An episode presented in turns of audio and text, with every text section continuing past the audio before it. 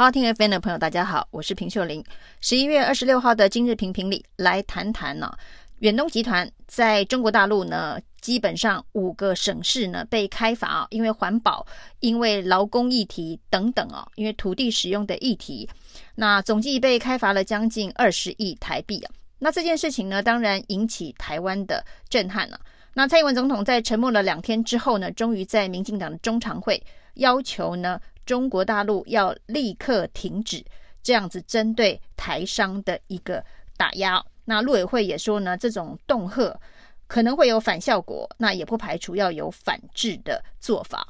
那蔡英文特别明白的指出哦，这个中国大陆是针对台湾的政治现金法的公开资讯当中哦，去处理个别台商哦，这是一种选择性的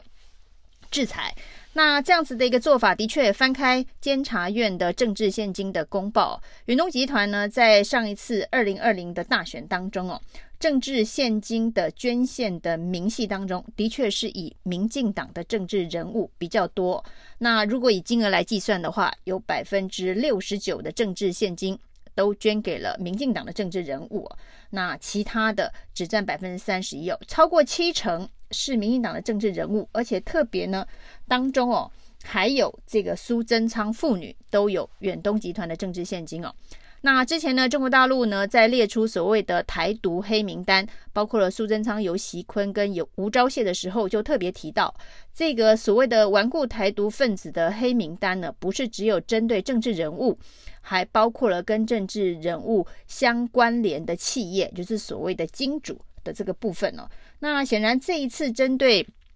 远东集团的开刀呢，就是在落实上一次所谓的台独黑名单的进一步的作为哦，包括了这一个他的相关的家人，他相关的企业。那远东集团显然被视为是苏贞昌父女的相关企业哦，就是捐政治献金给苏贞昌父女。那苏贞昌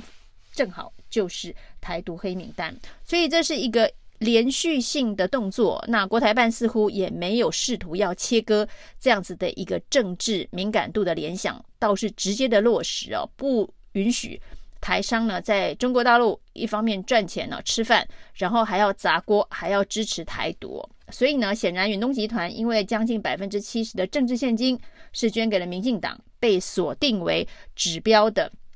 台独金主。那整个事情呢，演变到现在哦，那民进党除了蔡英文说要立刻停止的呼吁之外哦，那陆委会说要反制。那到目前为止呢，大家认为台湾要反制中国大陆对于台商所进行的选择性的制裁这件事情，恐怕有相当大的困难哦。那包括了民进党的政治人物，还是用同样的一招，要求国民党要出来谴责中国大陆的做法哦。那民进党的党团干事长陈亭妃哦，那特别还护航了远东说，远东根本就没有犯法，他犯了哪一条法律哦？那当然呢，远东在中国大陆的经营是属于这个高耗能产业哦，这个石化、呃水泥、纺织都是比较高耗能的传统产业哦。那上一波呢，中国的这个。拉闸限电主要也是针对一些高耗能的产业哦，为了要达成这个全世界的这个减碳的目标，中国的确是有一连串的措施在落实当中哦。那是不是在这样子的一个落实过程当中，把这一个台商也当成是其中的目的哦？就是所谓的减碳以及政治目的一并达成的一个手法。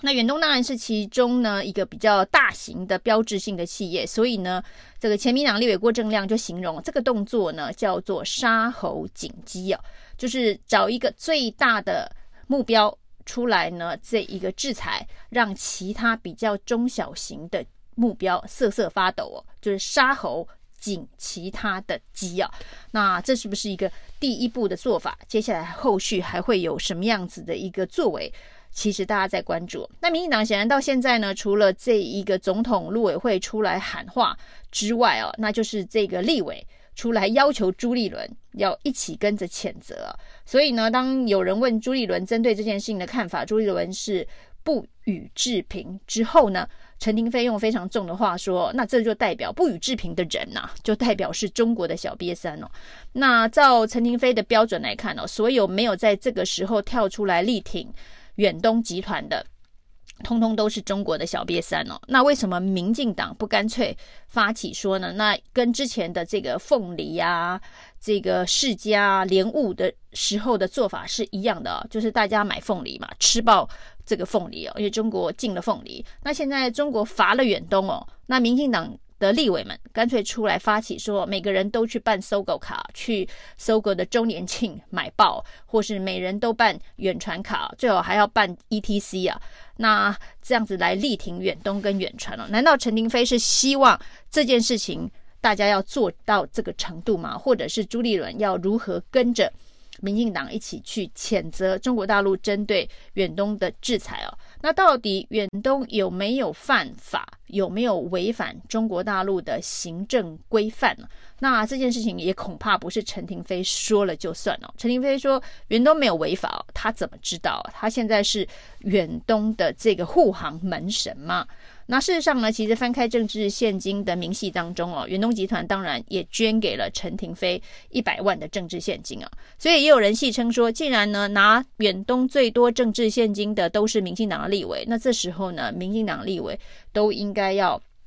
纷纷跳出来帮远东护航，也是刚刚好而已哦。那你现在拉朱立伦，希望他也出一张嘴哦。那假设呢，朱立伦出一张嘴。可以一起谴责，可以解决这个问题，那倒也罢了。问题就是呢，朱立伦出再多张嘴哦，恐怕也没有办法解决现在两岸之间的紧张关系所引发的后续效应啊。那看起来呢，现在的这个远东被指名性的呃制裁。认为呢，他是台独的金主，这件事情已经是一个果了。就跟最近呢，大家热非常讨论的热门话题，就是茶经里头所谓。高度的恶性通货膨胀之后呢，四万换一块这件事情啊，那四万块一一块是造成台湾经济衰败，或是台湾经济衰败不得不的一个解决的手段呢？这中间的辩论啊，那当然最起始的辩论是说，这个四万换一块啊，到底是这个国民政府所决定的，还是美国人要求的？那这件事情呢，已经先站翻了。一遍啊，那国民政府就算是国民政府决定的话，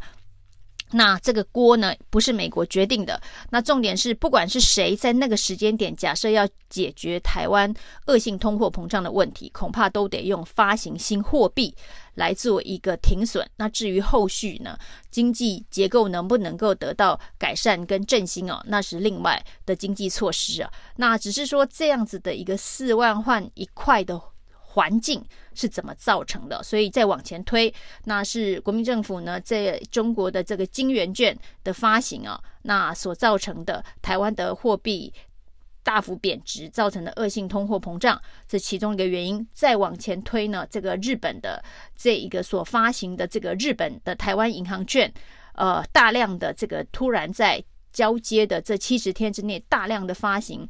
货币也可能是这个恶性通货膨胀的原因啊，所以呢，日本离开台湾前，先制造了一波台湾货币的这个贬值，然后呢，国民政府在接收台湾之后，再进行第二波，以至于造成必须用四万换一块这样子的一个。货币手段来解决当时的恶性通货膨胀问题，那这样子的一个情境哦，跟现在此时此刻大家在讨论呢，那远东集团为什么会被中国大陆制裁？它也是一个果，这个果是怎么发生的？往前去推原因啊，就是两岸之间的关系发生了严重的这一个恶劣往坏的方向紧张。无法对话、无法沟通的一个果。那这个两岸关系的改善，叫国民党的朱立伦呢，谴责再多次啊，谴责再多呃事情啊，恐怕也没有办法解决哦。那执政的民进党似乎得去想办法解决这个问题哦。那这个问题呢，不管是你如何在这个美中现在的关系的从紧张往缓和的这一个方向。转变的过程当中哦，如何把握一个关键的角色，让两岸之间的关系呢也能够降温，不要持续在这么样一个剑拔弩张的这一个情境当中，也许能够解决台商在中国大陆很难继续的这一个生存，或者是呢很难继续的扩张的这样子的一个困境啊。总而言之呢，现在就是一个困境。那这个困境该如何解决哦？不管是当年的国民政府，或是现在的民进党执政的执政党，那都是一样啊。当时国民政府用被大家骂臭头的四万换一块。要解决当时的恶性通货膨胀啊，那此时此刻的民进党政府啊，要用什么样子的手段跟方式去解决哦？那台湾的这个经济命脉，这些呃上市贵公司，呃这么多的这一个经济产值的贡献，其实主要的这个出口的市场是在中国大陆。如何去解决这个台湾核心的经济问题，不要被摧毁哦？国民党。当年的国民政府用了这个呃比较霹雳的手段，四万块一块的货币改革。那现在的民进党政府要用什么办法？恐怕是他们自己该好好想一想，而不是呢一直拉着朱立伦呢，拉着国民党啊，要跟着一起出张嘴不做事啊。以上是今天的评评理，谢谢收听，谢谢收听，请继续关注好好听 FM，并分享给您的好朋友。